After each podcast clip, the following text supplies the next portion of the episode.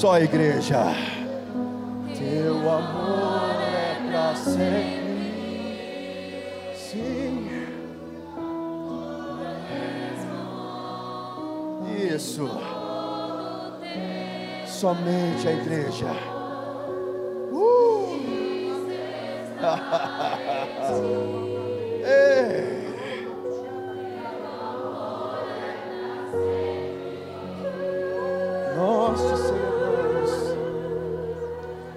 Pai, nós te rendemos glórias, nós te rendemos graça, nós nos submetemos e nos prostramos ante a tua presença majestosa, cheia de graça. Nós te rendemos graça por esta unção, ante a comunidade ao qual o Senhor manifesta em nós provando o seu bom perfume, manifestando o seu aroma suave.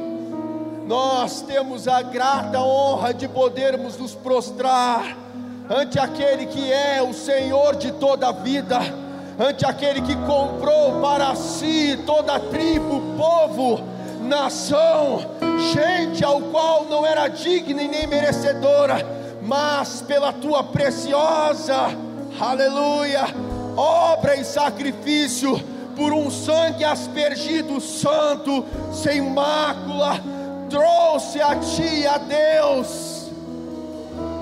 Aleluia. Oh, aleluia. Tu és bom. A tua justiça está em ti. está em teus atos e em tuas obras. Teu amor é pra sempre. Deus de equidade, trono reto de graça e justiça. O que posso te dar Sim, por tudo que tu és? Você me libertou e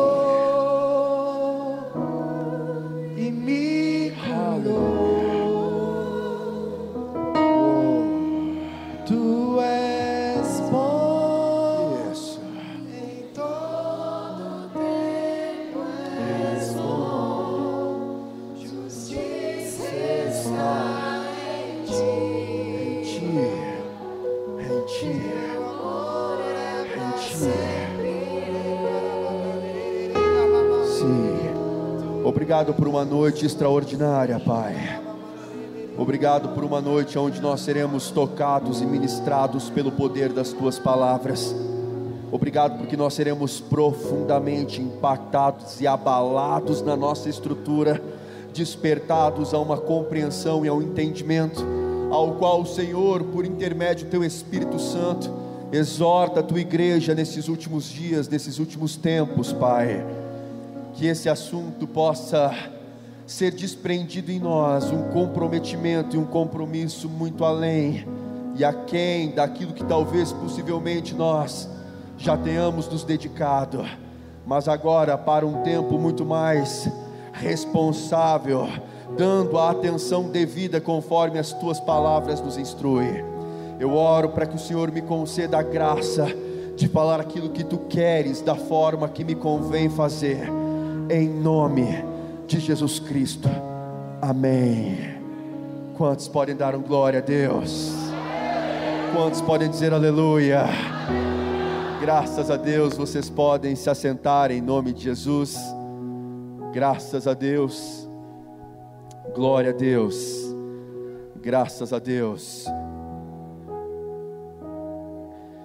É sempre uma honra e um privilégio tão incrível, irmãos, que Deus me concede poder estar novamente com vocês. Talvez, possivelmente, existam pessoas que não me conheçam e graças a Deus por isso. Já é a terceira vez, eu creio que Deus me concede a graça de estar aqui na cidade de Uberlândia, podendo compartilhar um pouquinho a respeito da palavra de Deus, conforme o dom que Ele nos concede segundo a sua graça. E é uma alegria sempre poder voltar e ver a dimensão, o crescimento, a influência que essa igreja tem exercido sobre essa cidade e sobre a vida de muitos irmãos, amém? Eu sempre agradeço carinhosamente a vida do pastor Ranilson, da Patrícia, que sempre nos recebem com muito amor e carinho. Este é um daqueles poucos lugares por onde nós passamos e nós criamos um ambiente tão familiar, de uma forma tão rápida, que é tão natural a nossa, o nosso sentimento de familiaridade, que eu ligo para alguns aqui, falo com outros, como se eu estivesse exatamente em casa, amém? E é uma honra, agradeço também sempre o carinho dos ministros, os pastores, Fernando, Letícia, Ricardo, Ariane, todos os irmãos que aqui tão prestativamente abrem o coração para que nós possamos estar aqui entre vocês, amém? E eu não sei exatamente qual foi a expectativa que você veio a essa noite, para essa reunião, mas eu quero te inspirar, e isso não é apenas um chavão evangélico, não é apenas uma frase de efeito, não é apenas uma tentativa de persuadir alguns, não, pelo contrário, amém? Eu quero convidar você com toda a espontaneidade e sinceridade do seu coração a elevar os maiores níveis possíveis a sua expectativa em Deus e para tudo aquilo que Ele vai fazer nessa noite. Obrigado por toda essa empolgação. Eu vou dizer de novo, aleluia. Eleve os níveis da sua expectativa em Deus. Ative a sua expectativa. Expectativa, irmãos, é uma obra da fé. É impossível uma pessoa dizer que ela está em fé se ela não estiver em expectativa. Amém. Expectativa caracteriza, credencia, evidencia definitivamente o nível e a intensidade da sua fé. E quando você decide chegar diante de Deus com a sua total, inteira e completa expectativa, eu sempre costumo dizer para os meus alunos que o único risco que você irá correr será de receber abundantemente mais, infinitamente além de tudo aquilo que nós podemos pedir, pensar ou até mesmo imaginar por um poder espiritual que já está operando em nós. Então, eleve os níveis da sua expectativa, amém. À medida que eu recebi esse convite para estar entre os irmãos, o meu coração começou a ferver, considerando e meditando acerca daquilo pelo qual nós poderíamos compartilhar e dividir numa noite como essa. E, particularmente, eu preciso dividir isso com os irmãos que entre tantas coisas das quais nós poderíamos compartilhar aqui, existe algo que algumas coisas vêm sendo despertadas no meu coração nesse tempo de uma forma muito específica, muito exclusiva, por intermédio do Espírito Santo. E de fato, uma das coisas que tem me levado a ser despertada nesses últimos dias, irmãos, nesse tempo, é sobre o valor e a importância da oração. Graças a Deus. E de fato, nós ontem até mesmo estivemos ali um momento de comunhão fraterna entre alguns irmãos, aos quais nós, numa janta com os homens aqui, cadê os homens que estavam lá ontem naquele churrasco maravilhoso, bendito santo, aleluia. Graças a Deus, estava bom, amém. Não é exatamente um churrasco gaúcho, mas chegou perto, amém. Graças a Deus. Mas particularmente, ali eu também recebi uma breve oportunidade para falar a respeito de algo. E, de fato, nós, quando eu ministrava, falava algumas poucas palavras apenas de incentivo e exortação para aqueles jovens e varões e vasos que ali se encontravam. Eu citei uma palavra e, à medida que aquela palavra eu falei, eu percebi alguma coisa no meu coração, e eu voltei para casa e aquela mesma expressão continuava há uma exposição ao qual Paulo faz na sua epístola de Romanos, no capítulo 12, e há tantas coisas aos quais ele vem falando sobre a revelação de Deus para as nossas vidas. Entre elas, há um momento onde ele usa uma expressão sobre nós, não apenas nos regozijarmos da nossa esperança, nós sermos pacientes nas nossas tribulações, mas ele usa um termo, ao qual ele usa citando, dizendo, na oração, perseverantes. E de fato, à medida que eu comecei a observar e atentar para estas palavras, isso não é apenas um convite especial para alguns poucos ministros do corpo de Cristo, mas esta é uma realidade para toda a igreja e para todo o cristão. Há uma necessidade de nós sermos cada vez mais, aleluia, permanentes, perseverantes e ativos nos nossos níveis de oração.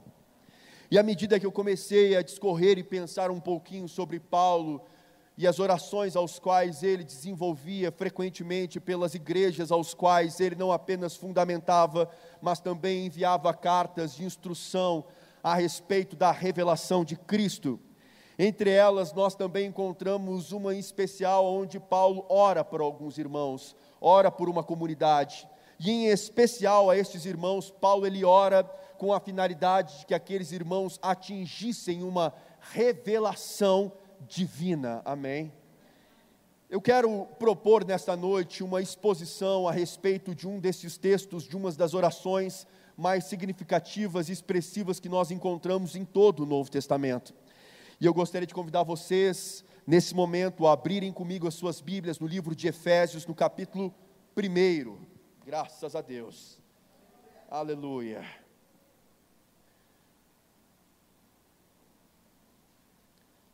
Graças a Deus. Quantos estão prontos para a palavra nessa noite?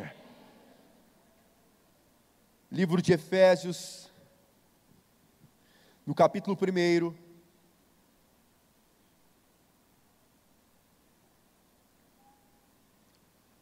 Eu quero falar sobre o termo revelação dentro da dimensão da oração, amém? Nós vamos falar sobre oração e vamos falar também sobre revelação.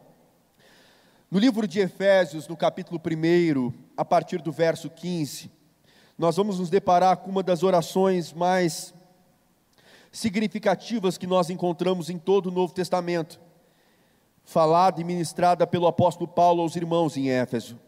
A partir do verso 15, nós encontramos exatamente Paulo dizendo a esta comunidade, irmãos, exatamente o seguinte: ele fala, por isso, também eu, tendo ouvido a fé que há entre vós, no nosso Senhor Jesus, e o amor para com todos os santos, Paulo vai dizer: não cesso de dar graças por vós, fazendo menção de vós nas minhas orações, para que o Deus de nosso Senhor Jesus Cristo, o Pai da glória, vos conceda espírito de sabedoria e de revelação no pleno conhecimento dEle.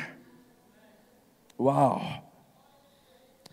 No verso 18 ele vai dizer: Iluminados os olhos do vosso coração, para saberdes qual é a esperança do seu chamamento, qual a riqueza da glória da sua herança nos santos, e qual a suprema ou sobreexcelente grandeza do seu poder para com os que cremos.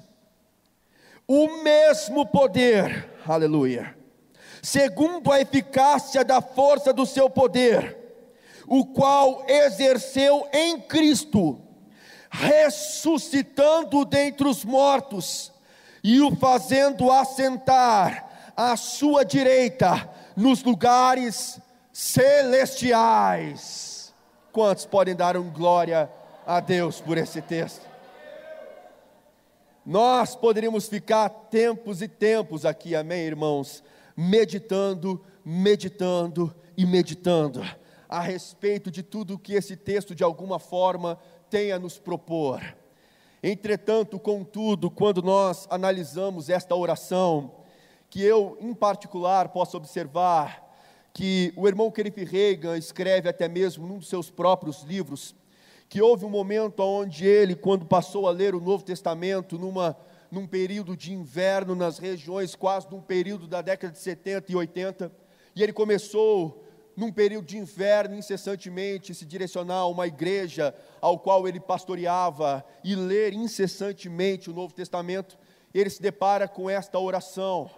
E ele rapidamente tem uma percepção, um discernimento e um entendimento que esta era uma oração que fora destinada por um apóstolo, não apenas a um grupo de irmãos que viveu aproximadamente quase cerca de dois mil anos antes de nós, mas a uma igreja como um todo. Ao passo que esta palavra inspirada pelo Espírito Santo não foi apenas direcionada de forma especial a apenas um grupo de irmãos da região de Éfeso, que viveu aproximadamente cerca de dois mil anos antes de nós, mas pelo contrário, conforme a própria introdução da epístola propõe, Paulo escreve a todos os santos e fiéis que estão em Cristo Jesus. Ao passo que ele simplesmente entende que esta oração não era apenas algo específico para aquelas pessoas, mas também se aplicava de forma particular à vida dele. E que esta oração, quando apropriada e orada, aleluia, de uma forma individual, não apenas por ele, mas também por nós, ele compartilha algo significativo e interessante. Ele diz que ele obteve mais luz e revelação da palavra de Deus em seis meses do que em 16 anos como cristão e 14 anos do ministério. Uau! Essa é uma oração significativa, essa é uma oração muito profunda. Paulo ele usa palavras aqui que eu não sei você, mas eu nasci no ambiente cristão e até os meus 18 anos de idade eu apenas estava na igreja participando, mas foi aos 18 anos que eu tive um impacto profundo e eu experimentei o que nós chamamos de novo nascimento. E eu comecei a ler o Novo Testamento de uma forma exaustiva, e eu tinha um certo fascínio pelas epístolas do apóstolo Paulo. Mas eu sempre, quando eu li essas palavras de Paulo na sua epístola, eu sempre pensava das duas uma: ou esse homem é muito espiritual, ou eu sou muito leigo porque eu não entendo absolutamente nada do que ele está dizendo. Afinal de contas, Paulo ele dizia, orando por aqueles irmãos, orando para que eles recebessem espírito de sabedoria e de revelação no pleno conhecimento do Senhor. Ele orava com a finalidade do que os olhos do coração daqueles irmãos fossem iluminados para saber a respeito de um chamado, a respeito de uma herança e a respeito de um poder. E eu li estas palavras, eu sempre pensava das duas uma. Ou esse homem é muito espiritual, ou eu sou muito leigo, porque eu não entendo absolutamente nada do que ele está dizendo. E eu preciso confessar para os irmãos que eu fiquei com a segunda opção. Eu realmente era muito leigo. Porque o apóstolo Paulo nunca teve a pretensão ou a finalidade de escrever coisas tão espirituais ao ponto que ninguém pudesse entender o que ele dizia. Pelo contrário, ele estava escrevendo a uma igreja, e mais precisamente a pessoas que estavam recém-nascendo de novo. E talvez a pergunta que talvez nós pudéssemos fazer numa noite como essa seria exatamente esta: qual foi a razão o objetivo ou a finalidade que levou o apóstolo Paulo a fazer esta oração, que mudaria não apenas o curso daquela igreja naqueles dias, mas de toda a igreja que se levantaria séculos e milênios posterior à sua existência. Qual foi a razão? Qual foi o propósito? O que levou Paulo a fazer esta oração, pelo qual nós temos o privilégio de carregar todos os dias da nossa vida debaixo dos nossos vácuos? Qual foi a razão que levou o apóstolo Paulo a fazer esta oração? E a resposta nós encontramos, obviamente, no verso 15, aonde o apóstolo Paulo está escrevendo aquela igreja dizendo exatamente o seguinte: ele fala, por isso também eu, tendo ouvido a fé que há entre vós no nosso Senhor Jesus e o amor para com todos os santos, Paulo diz: Eu não cesso de dar graças a Deus por vós, fazendo menção de vós agora nas minhas orações, para que o Deus de nosso Senhor Jesus Cristo, o Pai da glória, vos conceda. Paulo, antes dele fazer, ou a razão dele fazer esta oração, foi exatamente a informação proposta no verso 15, aonde o texto vai dizer a respeito de duas características que Paulo toma conhecimento. Paulo fundou esta igreja em Éfeso, mas Paulo não permaneceu todos os dias do seu ministério lá.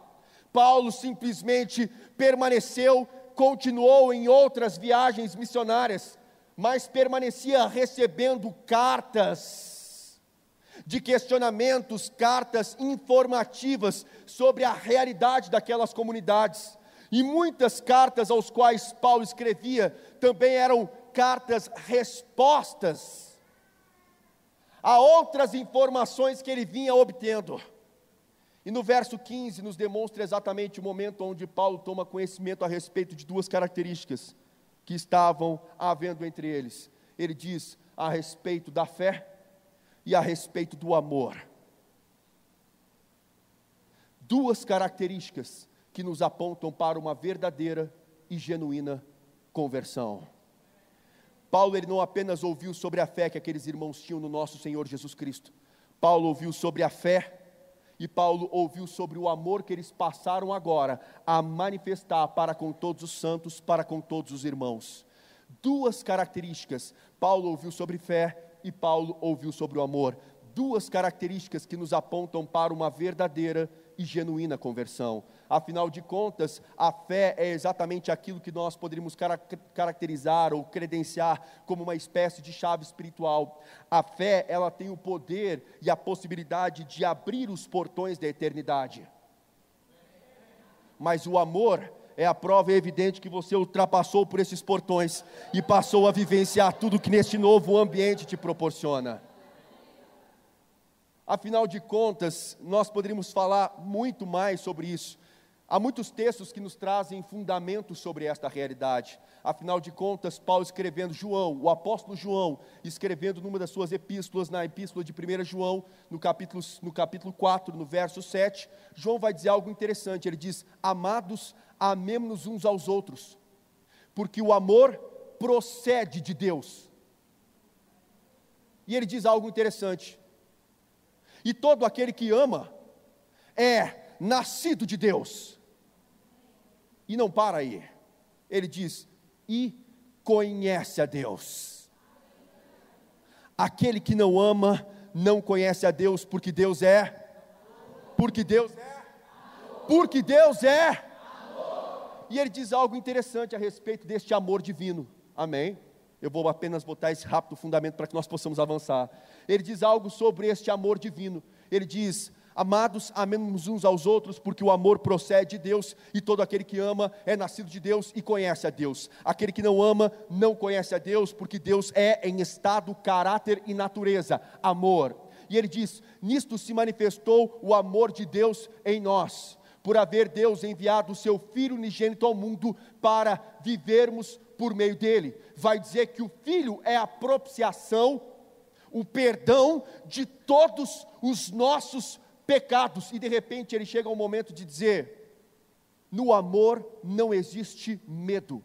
Antes, o perfeito amor lança fora todo medo. O medo, ele só produz tormento. Logo, aquele que teme não foi aperfeiçoado ou amadurecido no entendimento do amor. E ele diz: se nós hoje amamos a Deus, foi porque um dia Ele nos amou primeiro. Dá um glória a Deus, nem que seja pela fé aí, amém? Depois nós vamos entender. Mas perceba algo interessante, sabe algo que eu posso perceber da parte de João? É que João, ao falar a respeito disso na sua epístola, João ele alcançou e atingiu um entendimento, aleluia, uma compreensão que deveria anteceder a todas as outras. Algo curioso para qualquer estudioso do Novo Testamento, e em especial dos Evangelhos, basicamente é uma expressão que você vai observar João citando que você não vai ver em nenhum outro evangelho. Há momentos na epístola de João que João fala a respeito do discípulo amado. Quem já ouviu a respeito disso? Amém, irmãos? Mas sabe algo que é curioso? É que você não vai ver essa expressão em nenhum outro evangelho, a não ser naquele que João mesmo escreveu. O que significa que quando ele ia falar dele mesmo na sua própria carta, ele falava e ele ia fazer menção dele no seu evangelho, no evangelho de Jesus, fazendo referência a ele, ele fazia questão de deixar bem claro, entre aspas, negrito, alto relevo, sublinhado embaixo. É bom lembrar que esse discípulo aqui agora, ou qual eu vou falar, é bom lembrar para todo mundo que ele era o discípulo amado. Porque João, ele entendeu um princípio muito importante muito antes nós virmos numa reunião como essa, num domingo à noite, levantarmos as nossas mãos para dizermos que nós amamos a Deus, nós antes precisamos entender que somos amados por Ele. Quanto mais eu entendo que eu sou amado de Deus, menos haverá lugar para o medo na minha vida. Pelo contrário, o perfeito entendimento do amor é que vai dar um jeito de expulsar todo o medo da sua vida. O que quer dizer isso, professor? O que significa é que eu não preciso ter medo de uma dificuldade financeira, porque eu sou aquele que sou amado de Deus. Eu não preciso ter medo de uma enfermidade física, porque eu sou aquele que sou amado de Deus. E quanto mais eu entendo que eu sou amado de Deus, menos haverá lugar para o medo na minha vida. Pelo contrário, se eu hoje eu posso abrir a minha boca e dizer que eu amo a Deus, foi porque um dia ele decidiu te amar, ó. Deus, ele nos amou primeiro. Agora, a impressão que eu tenho de algumas pessoas é que quando nós falamos rapidamente sobre esse assunto, é que algumas pessoas pensam que a expressão do amor de Deus pela humanidade foi apenas uma expressão de palavras. Dá uma sensação de que é muito fácil sentar num trono de glória e ficar declarando, dizendo que ama os seus. Mas a Bíblia vai dizer que Deus ele não apenas ficou dizendo que nos ama. A Bíblia também nos diz nesse mesmo texto que Deus ele deu um jeito de manifestar o seu amor para conosco. Amemos não apenas de palavras, Deus ele prova o seu amor para conosco pelo fato de ter enviado o seu filho unigênito ao mundo para vivermos por meio dele, o filho que se tornaria a propiciação, a satisfação, o perdão de todos os nossos pecados ao passo tal que hoje, se eu posso abrir a minha boca e dizer que eu amo a Deus, eu preciso discernir antes, aleluia, que eu sou amado por Ele e pela Sua obra em meu favor. Nesta manifestação de amor existe um senso de revelação, nesta manifestação do amor existe uma compreensão espiritual, ao qual todo aquele que é nascido de Deus, aleluia, graças a Deus, glória a Deus, ama, revelação profunda, né? Mas sabe que estas bases foram exatamente a razão pelo qual levou Paulo a orar o que ele orou? Paulo ele não apenas se alegrou pela fé que os irmãos tinham no nosso Senhor Jesus. E eu poderia me apropriar das palavras de Tiago dizendo que até os demônios creem e tremem na presença de Deus. Crer não é uma tarefa tão difícil. Hum? Continua sorrindo e olhando para frente. Mas de repente, a base desta mensagem se atrela ao fato de Paulo perceber que aqueles irmãos passaram não apenas desse estágio da fé, mas começaram a manifestar o seu amor para com todos os irmãos. E de repente Paulo diz, como alguém que compreende, e diz: agora eles entenderam, dizendo: graças a Deus por vós, aleluia.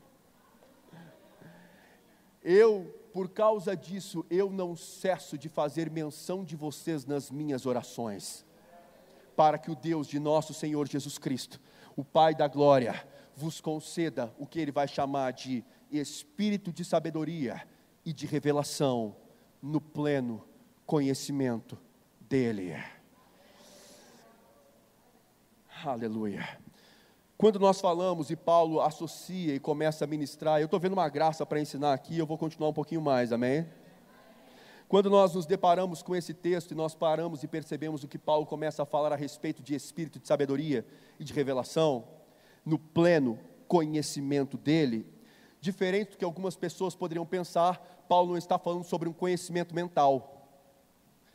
E eu falo isso porque eu estou dando aula no Rema, não apenas aqui, em muitos lugares do Brasil, amém? E eu cruzo com muitos alunos que chegam com, às vezes, níveis de questionamentos que eu vejo que apenas estão pairando sobre as categorias da razão. E a impressão que nós temos é que a iluminação ainda não aconteceu.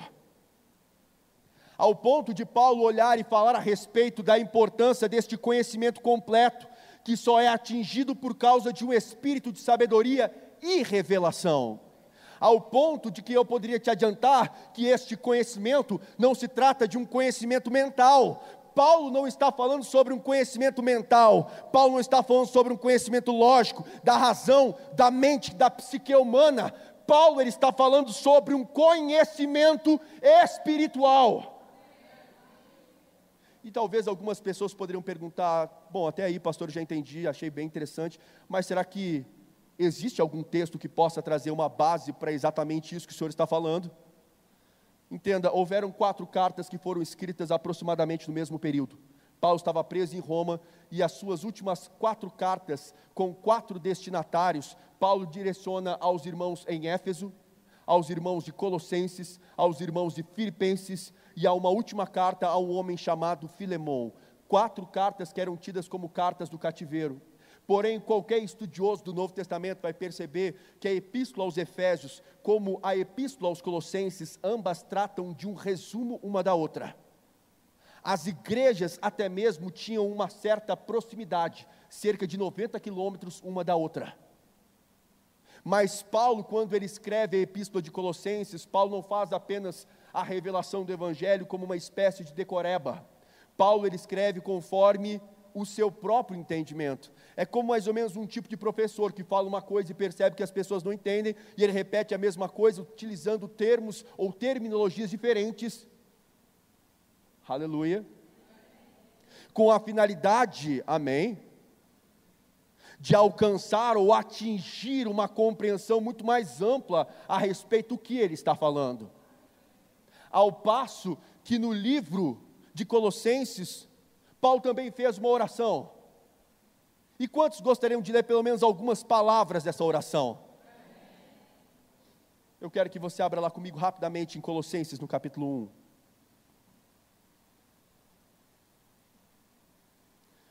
Um pouco à frente de Efésios, Filipenses, Colossenses, amém?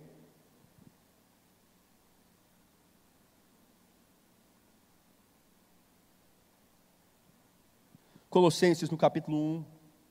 Vamos ler a partir do verso 9. Todo mundo encontrou? Olha só a similaridade que o texto está propondo. Paulo aqui está dizendo: Por esta razão, também nós, desde o dia em que ouvimos, não cessamos de orar por vós e de pedir que transbordeis de pleno conhecimento da Sua vontade em toda a sabedoria e entendimento ou inteligência espiritual.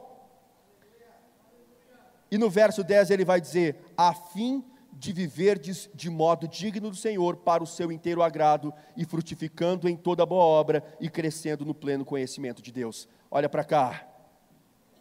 Nós vemos a mesma expressão, se nós tivéssemos mais tempo, nós poderíamos ler o contexto, mas Paulo, em Colossenses, ele ouve a respeito das mesmas atribuições, fé e amor. No livro de Efésios, Paulo ele ora dizendo: Desde o dia em que ouvimos, eu não cesso de orar por vocês, com a finalidade que Deus conceda espírito de sabedoria e de revelação no pleno conhecimento dele. Em Colossenses, Paulo ora dizendo: Desde o dia em que ouvimos, não cessamos de orar por vós e de pedir que vocês possam transbordar do pleno conhecimento da Sua vontade. Como? Com toda uma sabedoria e um entendimento espiritual. Com a finalidade de que, depois disso, nós pudéssemos viver então para o Seu inteiro agrado de maneira digna do Senhor, frutificando em toda boa obra e crescendo sempre no pleno conhecimento de Deus. O que significa aqui, irmãos, é que basicamente Deus ele não está apenas interessado em que nós tenhamos apenas algumas poucas porções de informação, apenas alguns fragmentos de conhecimento espiritual. Aleluia o objetivo de Deus é que nós não tenhamos apenas algumas partículas, apenas algumas gotas, apenas uma espécie de uma meia taça de conhecimento ou de informação espiritual, divina, a respeito da vontade de Deus para as nossas vidas, mas pelo contrário, o objetivo de Deus é que nós pudéssemos transbordar.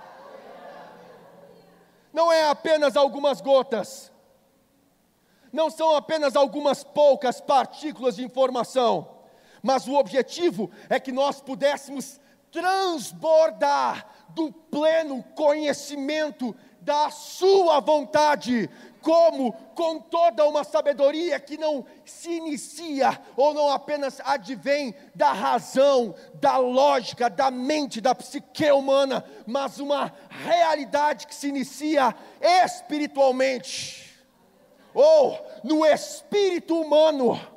Glória a Deus. Graças a Deus. Você está aqui comigo? Amém? Ou seja, há uma necessidade de nós elevarmos a realidade da nossa espiritualidade, o nível dela, graças a Deus, por meio de informações que não apenas acontecem ou se iniciam na nossa mente, mas por informações que se introduzem no nosso espírito. Respira fundo que vai dar certo, amém? Quando nós olhamos, e talvez algumas pessoas possam pensar, uau, como é que isso pode acontecer? E essas são boas razões e partes do final dessa mensagem, amém? Mas perceba que ele está orando, Paulo diz, e ele usa a expressão espírito de sabedoria e de revelação. Agora, entenda essa expressão, essa não foi uma expressão que Paulo inventou, essa não foi uma expressão que se iniciou ou se insurgiu por intermédio do apóstolo Paulo. A Bíblia está carregada desses termos em vários textos do Antigo Testamento. Era muito comum a utilização dessa expressão, em especial também pelos profetas, em especial ainda mais fazendo menção a respeito do Messias. E eu poderia citar muitos textos, mas eu quero uh, fazer referência pelo menos a dois. O primeiro deles está lá em Isaías, no capítulo 11. Eu vou fazer você abrir a sua Bíblia lá rapidamente, que é importante que você veja esse texto e veja a forma como esse texto, de alguma forma, traz menção ao Messias e a referência que o profeta Isaías dá acerca dele. Isaías, no capítulo 11.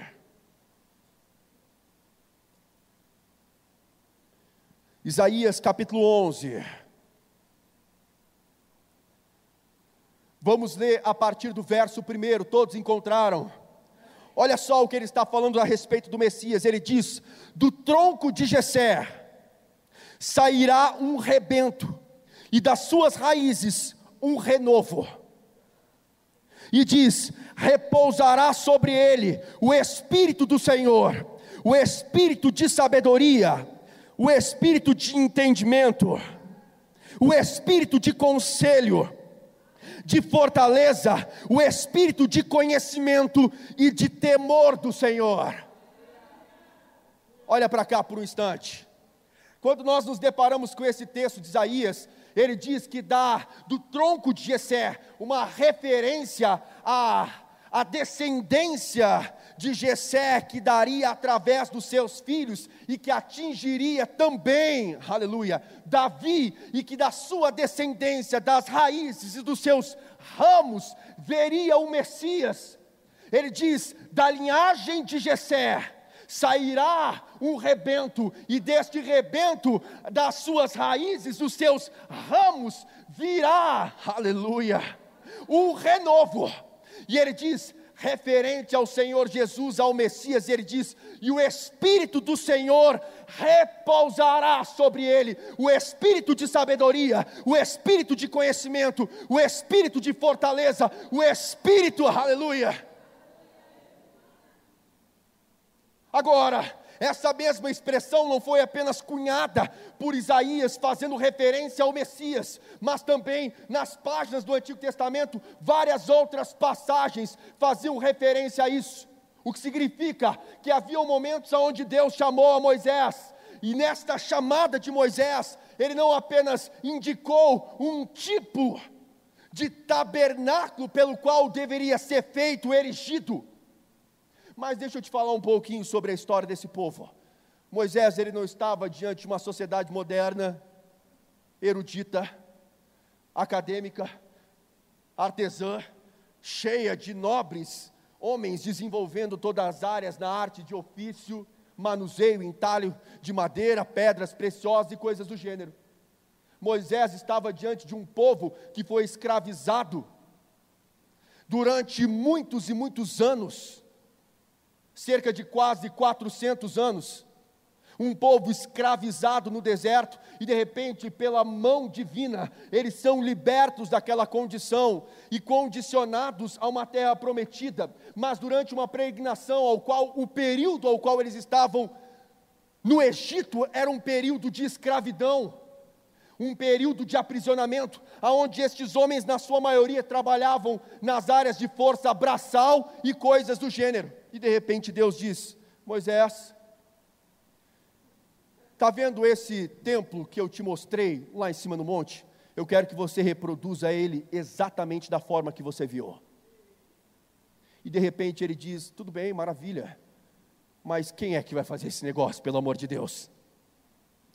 E de repente Deus usa a expressão em Êxodo capítulo 30. Ele vai dizer: Fica tranquilo, Moisés, porque eu separei homens hábeis, aos quais eu enchi do meu espírito de sabedoria, para que se tornem peritos no manuseio, no entalhe de madeira, pedra preciosa e todas as coisas aos quais eles naturalmente jamais teriam o poder ou a capacidade natural de fazer.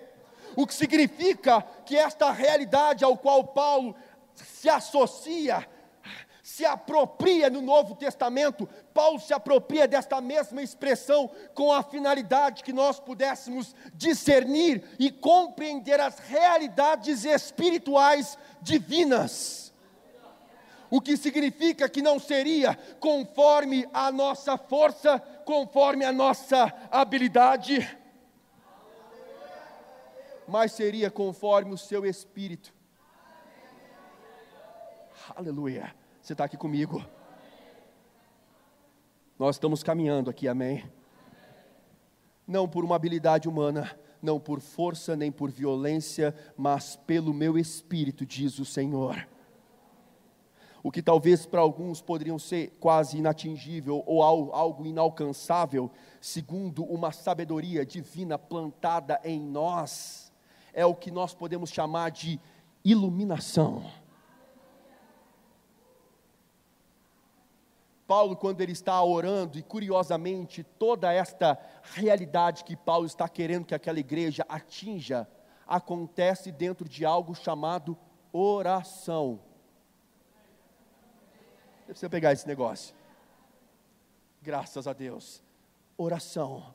E Paulo diz algo interessante ele ora para que nós pudéssemos receber este espírito de sabedoria e de revelação. A palavra revelação no Novo Testamento significa um descortinar dos conselhos eternos de Deus em Cristo para restaurar ao homem a comunhão com o eterno.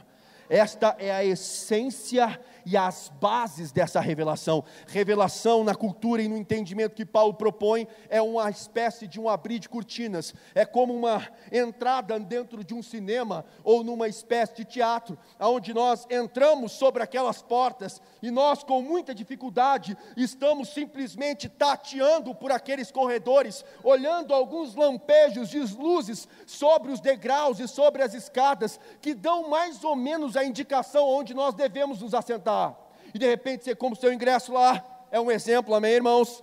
E de repente você entra naquela sala de cinema, um breu, aquelas paredes escuras, luzes baixas, dificuldade no acesso, você vai andando, você bate num corrimão, você quase tropeça num degrau, você com muita dificuldade enxerga a poltrona da fileira onde você tem que se assentar, e de repente você chega lá, se assenta na cadeira e aquele ambiente escuro, mas há um momento onde as luzes se acendem, o espetáculo começa e o show começa a tocar.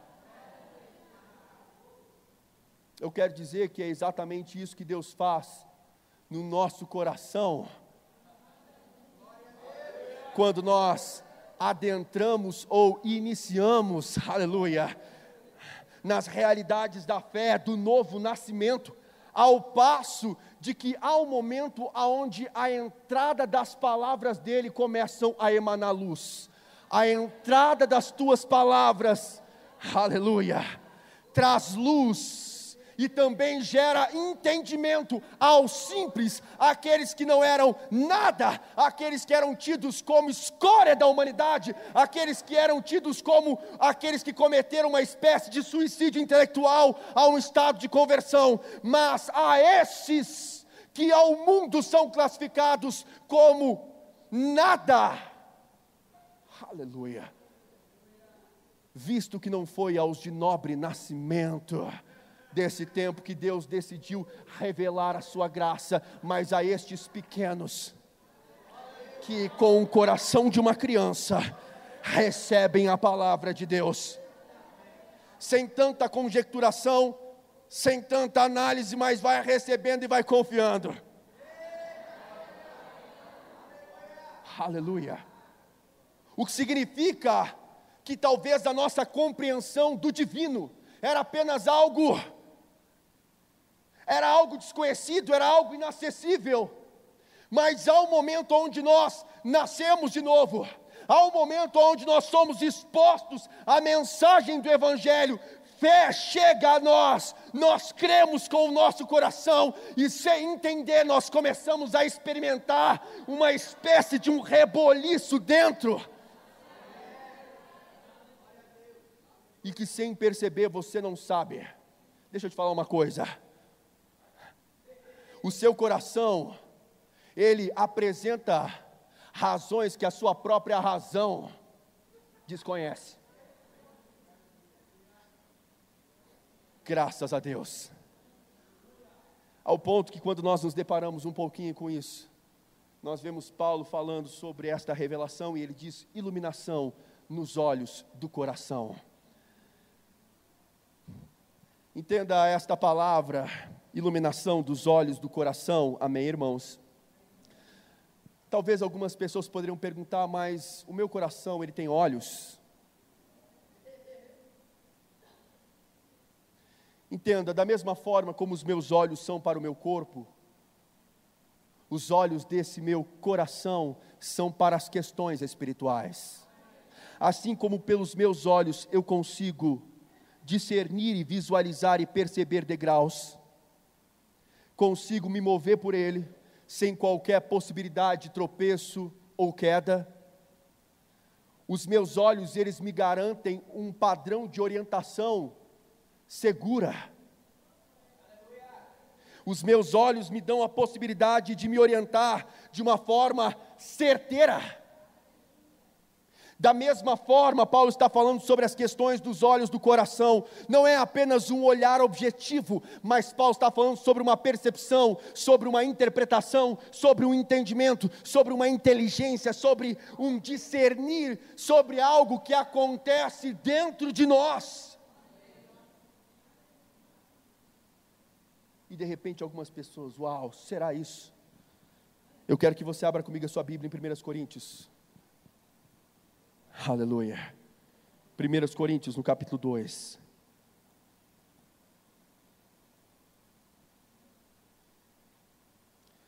Primeiros Coríntios, no capítulo 2.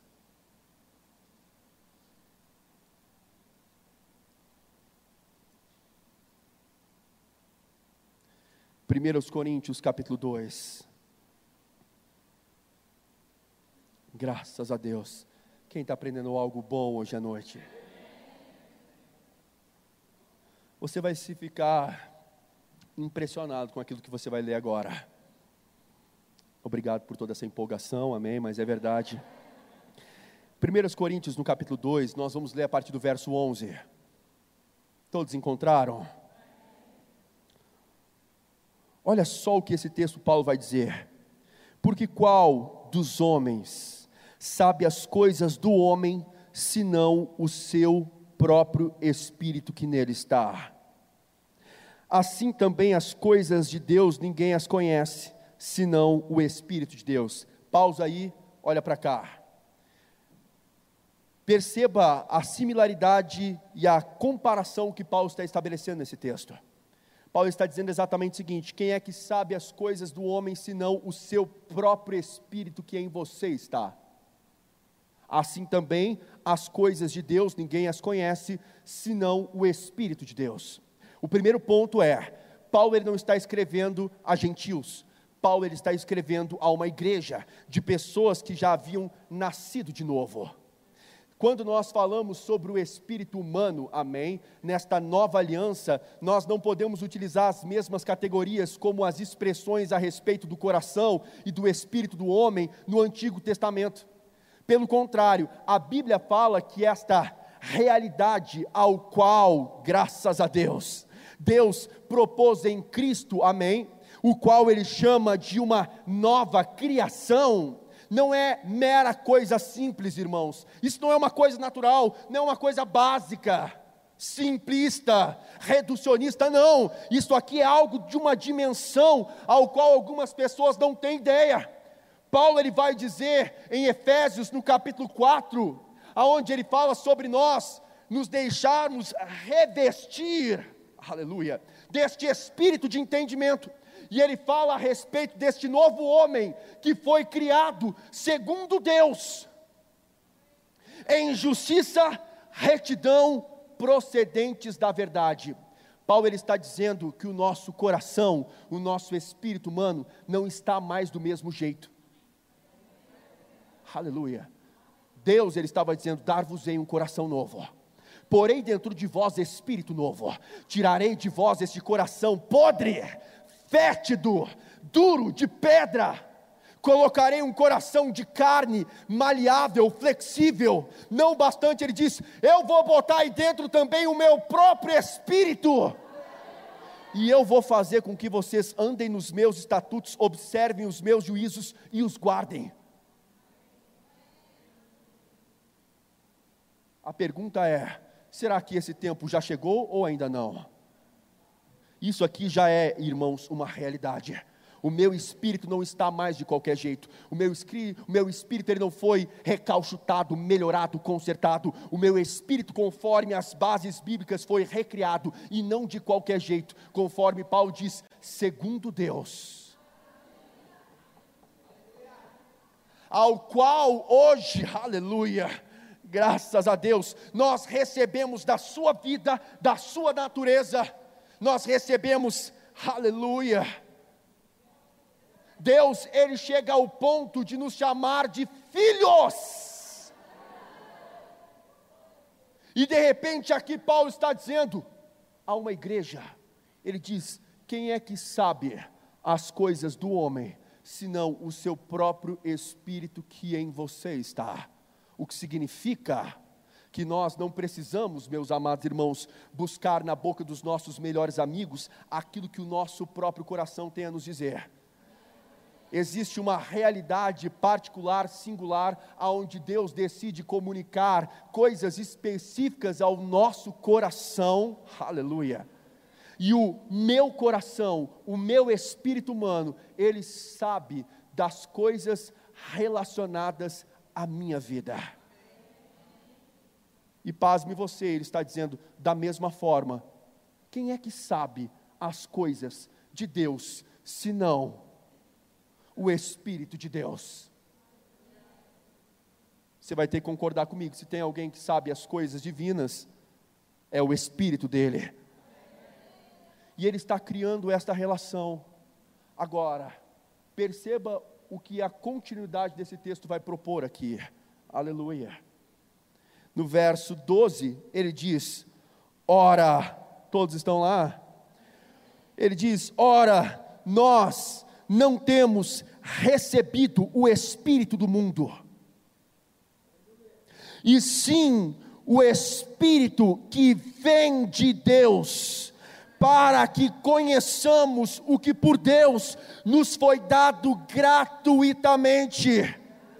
Disto também falamos, não em palavras ensinadas pela sabedoria humana, mas ensinadas pelo Espírito, conferindo coisas espirituais com espirituais. Quantos podem dar glória a Deus? Aleluia. Eu gostaria de chamar rapidamente o irmão que estava tocando no teclado ali, por gentileza, se ele puder dedilhar algumas notas aqui para nós, rapidamente, em nome de Jesus. Quando nós nos deparamos com esse texto, Paulo ele está dizendo algo interessante aqui, amém? Ele está dizendo algo significativo, ele está propondo, dizendo: ora, nós não temos recebido o espírito do mundo. Essa é uma expressão tão frequente que Paulo utiliza em todas as suas cartas, irmãos. Há momentos onde Paulo vai dizer que outrora nós andávamos segundo o príncipe da potestade do ar, e que agora atua nos filhos da desobediência, nos quais todos nós outrora andávamos segundo as inclinações da carne, fazendo a vontade da carne e dos pensamentos. E nós éramos tidos por Deus como filhos adversários, opositores à sua vontade. E tantos outros textos, os quais nós poderíamos falar a respeito deste espírito do mundo, que era a forma pelo qual o mundo inteiro se orientava, se direcionava, era guiada conduzida, amparada, governada. Os homens andavam segundo um espírito que Paulo chama do mundo, um espírito que apenas induzia a nós caminharmos conforme as inclinações da carne, fazendo a vontade da carne e dos pensamentos. Esta era a forma pelo qual nós andávamos. Contudo, Paulo, nesta epístola de Coríntios, no capítulo 2, ele está dizendo: Ora! Contudo, Entretanto, todavia, nós, irmãos, não temos recebido da influência deste mundo, nós não temos recebido a forma de se orientar do mundo, nós não temos recebido do Espírito do mundo, pelo contrário, nós recebemos do Espírito que vem de Deus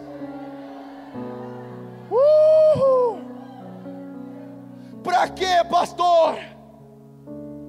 Para que talvez alguém contasse a você as coisas pelas quais você não percebeu ou discerniu ainda. Não, a Bíblia está dizendo que Ele nos deu do seu próprio Espírito para que você mesmo soubesse o que por Ele já te foi dado gratuitamente gratuitamente, e disto nós estamos falando, não com palavras que foram ensinadas pela lógica, não com palavras que foram ensinadas por uma sabedoria humana, por uma razão, por uma logicidade, não. Palavras que foram ensinadas pelo Espírito de Deus. Paulo está dizendo: o homem natural não suporta isso. O homem natural não pode conhecer isto. Porque para ele é uma loucura. Bem-vindo ao Evangelho de Jesus Cristo. Aquilo que era escândalo para os judeus, loucura para os gregos, para nós se tornou poder e sabedoria de Deus.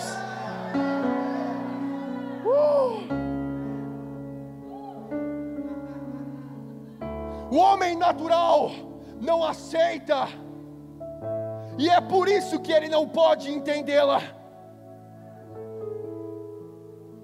porque elas não foram feitas para serem discernidas. Naturalmente, mas estas são realidades que foram propostas para serem discernidas espiritualmente. E ele está concluindo a sua mensagem dizendo da seguinte forma, ele usa um texto do Antigo Testamento: Quem conheceu a mente do Senhor para que pudesse instruí-lo? Quem é que conheceu a mente do Senhor Jesus para que pudesse chegar diante dele e ter um bom conselho para dar?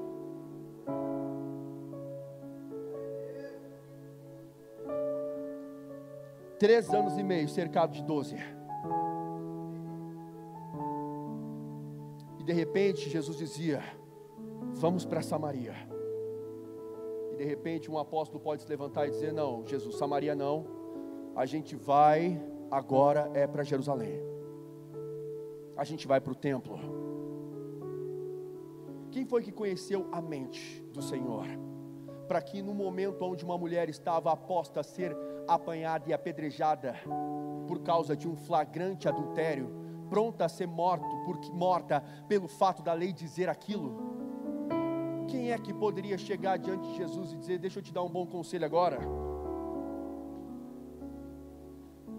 Nós encontramos em Jesus tamanhos obstáculos pelos quais ele passou, mas ele venceu debaixo de uma influência, de uma sabedoria que não era natural.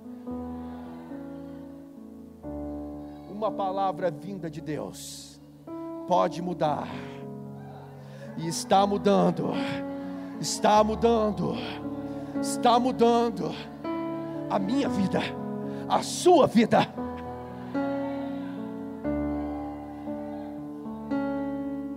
Quem é que conheceu a mente do Senhor para que pudesse instruí-lo? Quem é que conheceu a mente dele para que pudesse dar um bom conselho? E Paulo finaliza, pasme você ou não, ele diz: Nós, contudo, hoje temos a mente do Cristo.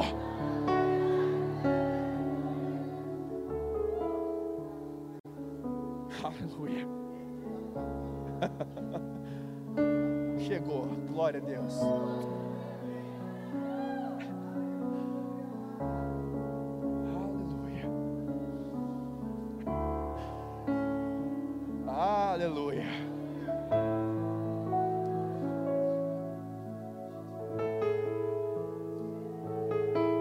Conhecêssemos o que por Deus nos foi dado gratuitamente.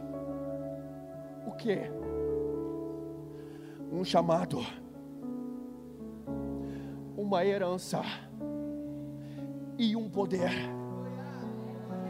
Três coisas que não foram feitas para serem discernidas na mente três coisas que foram feitas para serem compreendidas e discernidas no Espírito. Ninguém se coloca ao pé da cama, se assenta numa terça, segunda de manhã e diz: Eu acho que eu vou fazer isso ou aquilo no ministério. Não. Eu estava com a minha vida muito bem arquitetada e planejada pelos próximos bons, longos anos da minha história. Eu estava com um trabalho, estava muito bem empregado. Eu estava com 18 anos passando um vestibular para psicologia, começando os primeiros semestres da faculdade. Mas nesse processo Deus me encontra.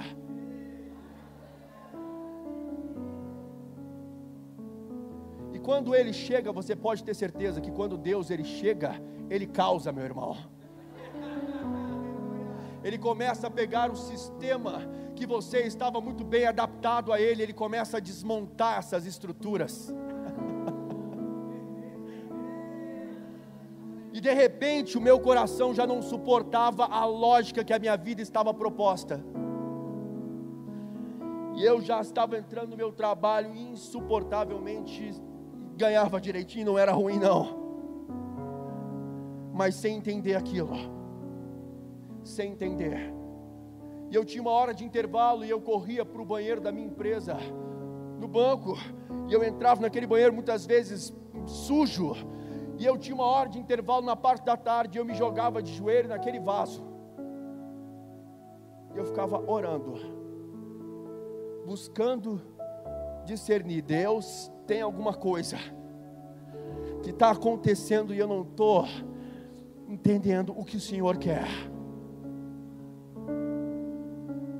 Semanas e semanas num banheiro orando. E numa dessas tardes, de repente, algo diferente aconteceu. Algo caiu dentro do meu coração.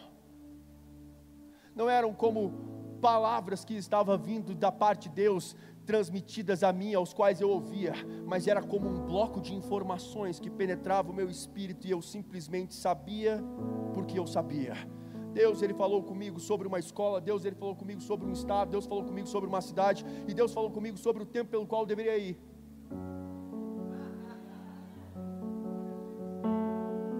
Sentei e comecei a calcular o que eu precisaria. E a mente gritando: não tem como e o coração dizendo: tem sim.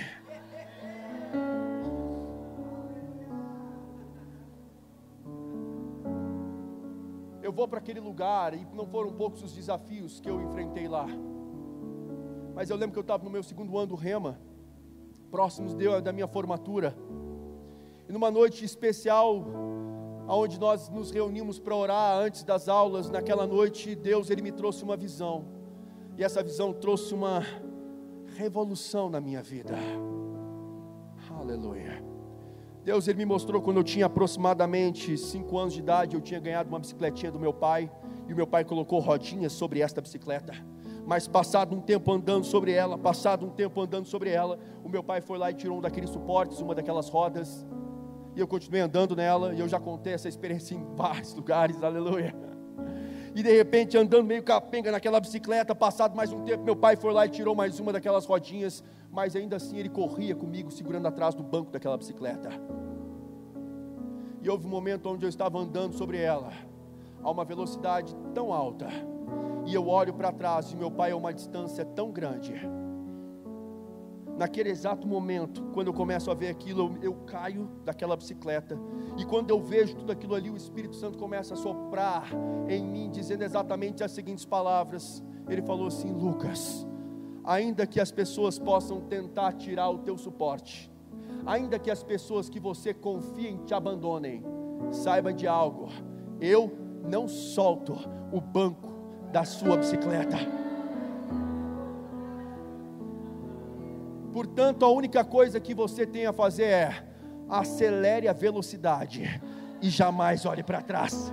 Acelere a velocidade e jamais olhe para trás. Naquela noite nós estávamos tendo aula com uma senhora, a irmã Carminha, talvez aqui alguns irmãos conheçam, uma senhora de uns 80 anos de idade. E aquela senhora, ela simplesmente num salto plataforma de 30 centímetros, em cima daquele púlpito, ela ah, quase dançando o espírito ali na frente, enquanto orava na introdução da aula, e de repente ela joga aqueles tamancos para fora, corre na minha direção e diz: Menino, é tempo de você começar a correr. É tempo de você se esquecer das coisas que para trás ficaram, começar a correr para as coisas que estão adiante de você. Corra em busca de um prêmio que não é humano, que não é apenas tangível por esta vida pequena, medíocre em comparação à soberana. Uh! Ei!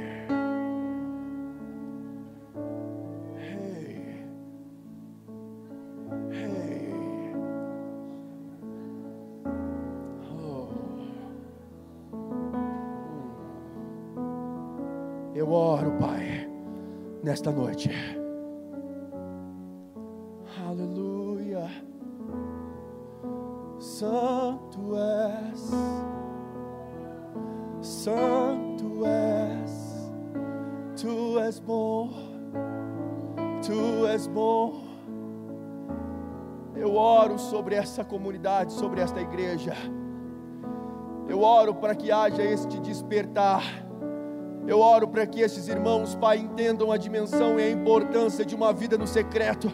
Eu oro para que, de fato, eles possam compreender, discernir os próximos passos eu oro para que um espírito de sabedoria, um espírito de revelação penetre sobre o coração, que não sejam mais informações, mas que sobre a tua ampla e poderosa mão a revelação caia sobre os seus corações, produzindo revolução. O seu olhar, o seu pensar, o seu agir não seja mais da mesma forma, que eles possam ser afetados pelo teu Espírito Santo, que eles compreendam a real realidade desta esperança e desta vocação, que eles discernam aquilo ao qual nós estamos destinados e a herança que nós vamos ter entre todos estes santos.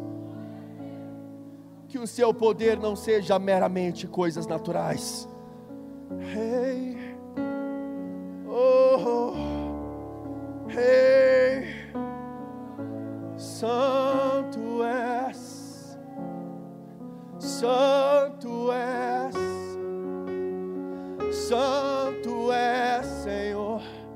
Tu és santo, Tu és santo, Tu és santo, Tu és santo, aleluia. Tu és santo, Deus. Algo novo vai chegar. Mas agora chegue resoga. Avramanze tu que credeste.